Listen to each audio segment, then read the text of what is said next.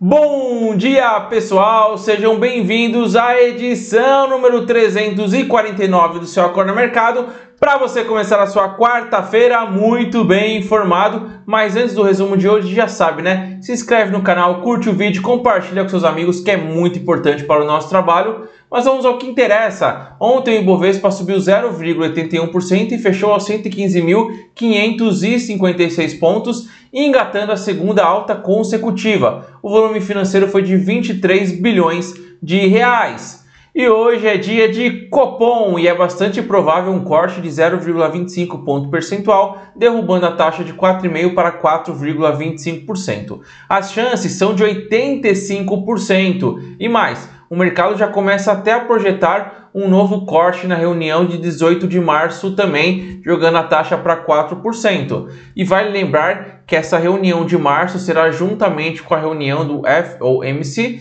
que seria o Copom lá nos Estados Unidos. O motivo do aumento das chances deste corte se deu pelo recuo da produção industrial maior do que esperado em dezembro e, é claro, o impacto do coronavírus na economia que não pode ser descartado. E em relação ao coronavírus, subiu para 490 o número de mortes e mais de 24 mil infectados. No Brasil, temos 13 casos suspeitos no momento, mas nenhum confirmado. Inclusive, ontem teve descartado, né? Voltando ao mercado, os IPOs de Local Web e da construtora Mitre mostram que o mercado está aquecido no Brasil. Ambas as operações saíram nos preços máximos projetados pelas empresas. A Local Web precificou a ação em R$ 17,25 e girou 1,2 bilhão, enquanto a construtora, a construtora teve o preço definido em R$ 19,30 e arrecadou 1,18 bilhão de reais. Hoje, antes do início do pregão, terá balanço do Bradesco, que deve divulgar um lucro líquido recorrente de 6,5 bilhões de reais no quarto trimestre, segundo pesquisa do Broadcast, uma alta de 12,44% se comparado com o mesmo período do ano anterior. Indo para o exterior, a sensação de alívio dos investidores ontem é parecida com a da sessão passada os temores de desaceleração mundial diminuíram com a injeção de cerca de 180 bilhões de dólares praticada pelo Banco Central da China na economia local. A esperança é que essa medida faça um pé no freio do crescimento chinês ser colocado com menos firmeza. Indo para a bolsa, das 73 ações do índice, 47 fecharam no positivo e 24 no vermelho. As ações da Petrobras subiram 1,60% aos R$ 28,63 mesmo com a queda do preço do barril de petróleo. Hoje teremos a venda bilionária das ações da Petrobras pelo BNDES. A expectativa é que a oferta possa render 23 bilhões de reais, com os interesses exibidos dos estrangeiros para compra, tá bom? Então os estrangeiros estão bastante de olho nessa oferta. Isso também pode mexer bastante com o dólar. Já as ações da Vale subiram 2,67% aos R$ 52,27 acompanhando a forte alta do preço do minério de ferro.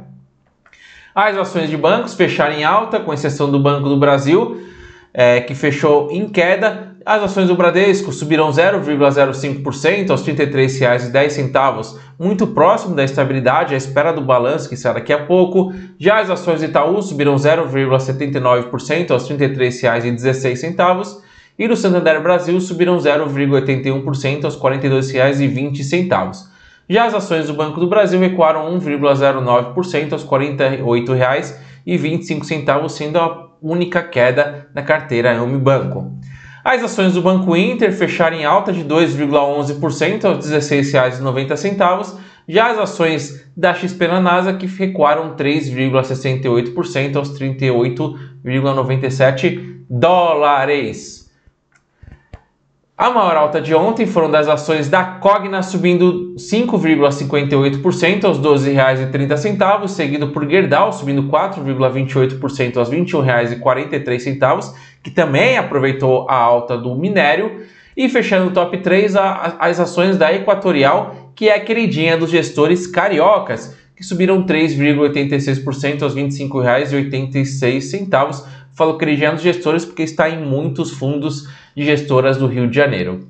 Já as maiores quedas foram das ações da Cielo, caindo 2,79% aos R$ 6,96, seguida por JBS caindo 2,28% e EDP Brasil ENBR, né, caindo 1,96% aos R$ 22,51. A maior alta da B3 foram das ações da Eletroaço Autona, sigla EALT3, que disparou 19,93%, já a maior queda foram das ações da Nutriplan Indústria e Comércio, que despencou 17,73%, a sigla aí é NUTR3. Após iniciar o dia com uma queda moderada, se aproveitando do bom humor lá fora, o dólar comercial devolveu o movimento e encerrou com uma leve alta ontem, pressionado pela expectativa de que novos cortes na Selic possam reduzir ainda mais a atratividade da moeda brasileira. Ou seja, os juros baixos no Brasil acabam afastando investidores estrangeiros que estão buscando juros, buscando remuneração em renda fixa. Com isso, o dólar subiu 0,21% aos R$ 4,25, já o euro subiu 0,03% aos R$ 4,69. A perspectiva de inflação controlada, combinada com os dados fracos na economia, deram espaço para o Copom cortar mais juros hoje. Com isso, desde janeiro de 2021 caiu de 4,32% para um histórico, piso histórico, nunca caiu tanto, foi para 4,29%, enquanto o DI janeiro de 2025 caiu de 6,15% para 6,11%. A queda nos juros futuros contribuíram para a queda nas taxas nominais. Já as taxas de juros reais fecharam praticamente de lado. A NTNB 2050 de juros reais recuou de IPCA mais 3,50% para IPCA mais 3,49% e destaque também para a NTNF, agora sim estamos falando de juros nominais, que caiu de 6,57% para 6,54%. Na agenda hoje teremos o fluxo cambial semanal às 15 horas, porém o foco estará na divulgação da taxa de juros pelo Copom, na taxa Selic Meta, e o seu comunicado, que pode indicar um novo corte na taxa de juros em março e mexer bastante com o mercado. Os índices nos Estados Unidos fecharam em alta, impulsionados pela perspectiva de que os estímulos fiscais e monetários concedidos pelo governo chinês, que a gente citou lá no começo, vão amenizar os impactos econômicos de surto do surto de coronavírus no país. Com os ganhos diários, S&P 500 e Dow Jones se aproximaram de máximas históricas, já a NASA que atingiu mais um novo recorde. Dow Jones subiu 1,44%, o S&P 500 subiu 1,50%, enquanto a Nasdaq subiu 2,10%. Por lá, Trump deve ser absolvido hoje pelo Senado das acusações de abuso de poder e obstrução do Congresso. Indo para as Treasuries, as taxas dos títulos fecharam em alta. Destaque para T-Note para 10 anos subindo de 1,55% para 1,58% e para T-Bond para 30 anos recuando de 2, aliás, subindo, né, de 2,02% para 2,06%. Na agenda norte-americana teremos bastantes dados. A divulgação dos dados de, da ADP de empregos no setor privado às 10h15, mesmo horário da balança comercial. Já às 11h45 o PMI e às 12 horas o ISM de serviços em janeiro. Antes do início do pregão teremos o balanço da GM por lá.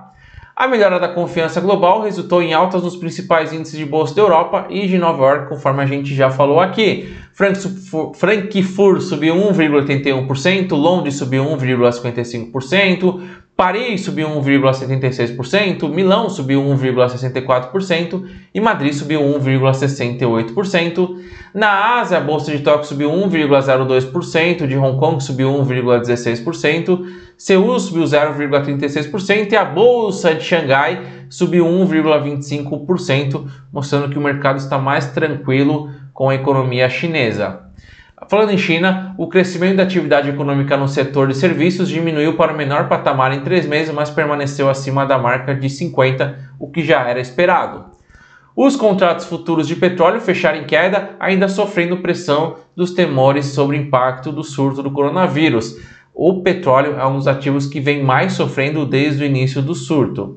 De, depois de operar em alta durante a maior parte da sessão de ontem, os contratos da commodity passaram a cair com a perspectiva de forte queda da demanda. Menos crescimento, menos demanda pelo petróleo.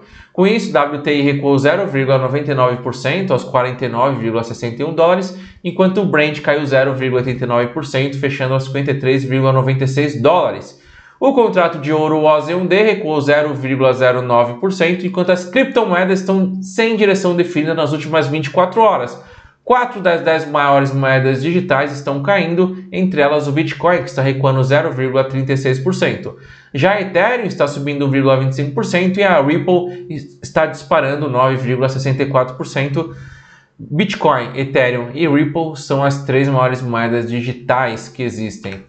Para finalizar, o IFIX subiu 0,08%. A maior alta foi do fundo de investimento General Shopping e Outlets, fundo de investimento imobiliário, que subiu 3,76%, enquanto a maior queda foi do fundo de investimento imobiliário Caixa Rio Bravo, que caiu 12,92%, e carteira Unibanco, como eu falei, a queda, a única queda é, representativa foi a, foi a, o, a bolsa não, foi as ações do Banco do Brasil que ecoaram 1,09%, porém foi um dia bom, com Via Varejo subindo mais de 3%, a Chui subindo mais de 2% e deixando a, a carteira bem positiva e começando muito bem em fevereiro. Vamos para mais um mês bom demais.